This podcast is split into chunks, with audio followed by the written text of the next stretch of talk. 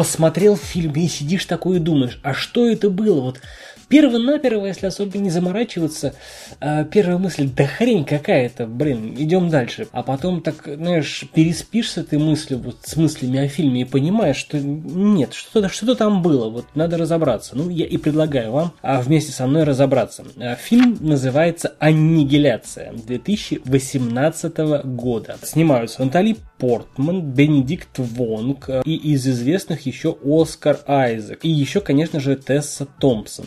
Напомню, что Оскар Айзек, а также Соноя Миндзуно снимались в научно-фантастическом триллере «Из машины». И режиссером э, был Алекс Гарленд. И этот же режиссер снял фильм Аннигиляция. О чем фильм пока не расскажу. Вот э, если вы смотрели э, фильм «Эволюция» с Дэвидом Духовным 2001 года, да, то там такой комедия-фантастика.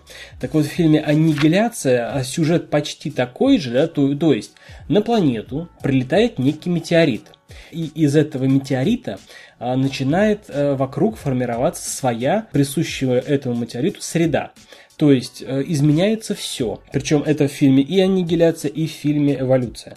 Изменяется все. Воздух, климат, растения, животные, в общем, все-все-все. Но фильм «Эволюция» пошел по комедийному пути, а фильм «Аннигиляция» пошел по пути такой, знаете, реальной жести. То есть, если вы из тех, кто любит фильмы пострелушечки, которые там быстро разворачиваются, приходят герои и всех нагибают, это не для вас. Выключайте там и так далее. Посмотрите эволюцию, вам понравится. Во-первых, э, нужно сказать, что фильм «Аннигиляция» основан на трилогии романов Джеффа Вандермеера. Первая книга и так и называется «Аннигиляция». Вот, собственно, все три книги, да, я вам представил.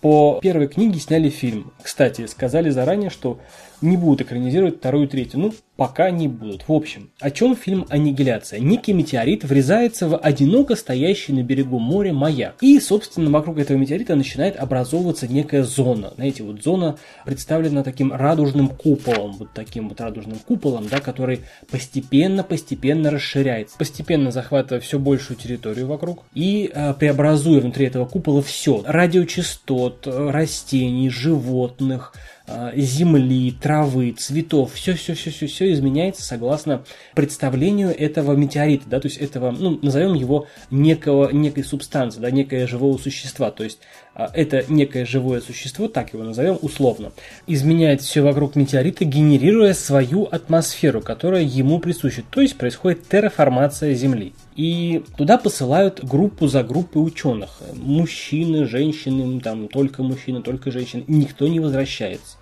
И так уж получается, что данных э, из этого купола вообще нет. Никто не знает, что там. И вот группа из пяти женщин, каждая из которых кого-то потеряла, то есть им как бы терять нечего, все идут туда. Согласно роману, в этих группах нет имен, есть только профессии. Геолог, ботаник, геодезист, э, психолог. Наша главная героиня Лин, она является ботаником-биологом. Но почему же она туда пошла? Об этом рассказывается нам в самом начале фильма. Что случилось до момента на отправления нашей пятерки, великолепной пятерки, в эту зону? у нашей главной героини Лины, да, так ее зовут, она профессор биологии, муж отправляется на секретное задание. И год его не было. Спустя год этот муж оказывается случайно на втором этаже, это не спойлер, это вот начало фильма, самое начало фильма, оказывается на втором этаже дома и говорит ей такие слова. Я шел мимо комнаты, увидел тебя, узнал тебя, и я вернулся. И ей показалось это странным, потому что, ну, можно идти мимо дома, да, то есть можно идти там, увидеть в окно ее. Нет, он сказал, что он шел мимо комнаты, увидел в проеме и, и вернулся. В общем, она садится, пытается его как-то разговорить, пытается выяснить у него, где он был, что что он был? Он пьет стакан воды и видит, что она видит, что в этом стакане кровь, то есть у него внутреннее, обширное внутреннее кровотечение. Его везут в скорую, И, собственно, он в это время выплевывает чуть ли не внутренности, там кровью харкается. И в это время ее похищает эта организация, которая следит за куполом. И она отправляется в этот купол, в котором очень красиво, но очень опасно. И эта команда пробирается сквозь джунгли к маяку. Я не буду больше рассказывать, о чем фильм, я расскажу просто о своих впечатлениях и о вопросах, которые у меня возникли и которые долго тревожили э, меня после просмотра этого фильма. Собственно, как начинается фильм не совсем важно, важно, важно то, а, какие вопросы он поднимает, важно то, какие чувства и эмоции он затрагивает. В общем, а, по чувствам и по эмоциям. Мы люди, как вид, мы как бы остановились в развитии. Тут сразу хочется вспомнить слова Альтрона. Ваши помыслы чисты, но несколько однобойки. Вы хотите сберечь планету, но противитесь эволюции. В чем смысл человечества, остановившегося в развитии? И отчасти он был прав. То есть мы а, как бы а, сформировались да, на своем развитии и защите самих себя только с точки зрения уничтожения нашего врага, то есть уничтожения его телесной оболочки. Но вот вопрос, ребят, а что если эти инопланетяне, да, что если некие иные организмы, да, иные формы организмов, ведь они а, не нападают на нас, да, они, возможно, просто прилетят на Землю и просто будут изменять нашу Землю так, как им нужно, не с целью захватить нас, да, не с целью уничтожить нас, не с целью поработить нас, Просто они будут изменять. Им может быть вообще не вдомек, что этим самым они убивают нас. Может быть, они вообще лишены сострадания. То есть это вот такие вопросы у меня возникли. И опять же, возвращаясь к моменту, что мы сосредоточены на защите нас самих только с точки зрения физического уничтожения э, материальной оболочки. Но что если э, встреча с братьями по разуму, да, с инопланетянами, произойдет не в физическом мире, а что если инопланетяне придут через духовный мир? Ну, то есть через энергию, через душу, да, через разум, то есть ментально.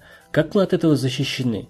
Никак. Как мы будем с ними общаться? Будем ли мы особью и видом, который будет их превосходить? Что-то у меня очень большие сомнения. А можем ли мы ужиться на одной планете с неким другим видом? Опять вопрос. И вот такие вопросы, этот фильм будоражит у меня в мозгу такие вопросы. Можно начать, знаете, вот с аннигиляции. Да? Что, что такое аннигиляция? Аннигиляция, согласно определению да, вот, э, в физике, это реакция превращения частицы и античастицы при их столкновении в какие-либо иные частицы, отличные от исходных.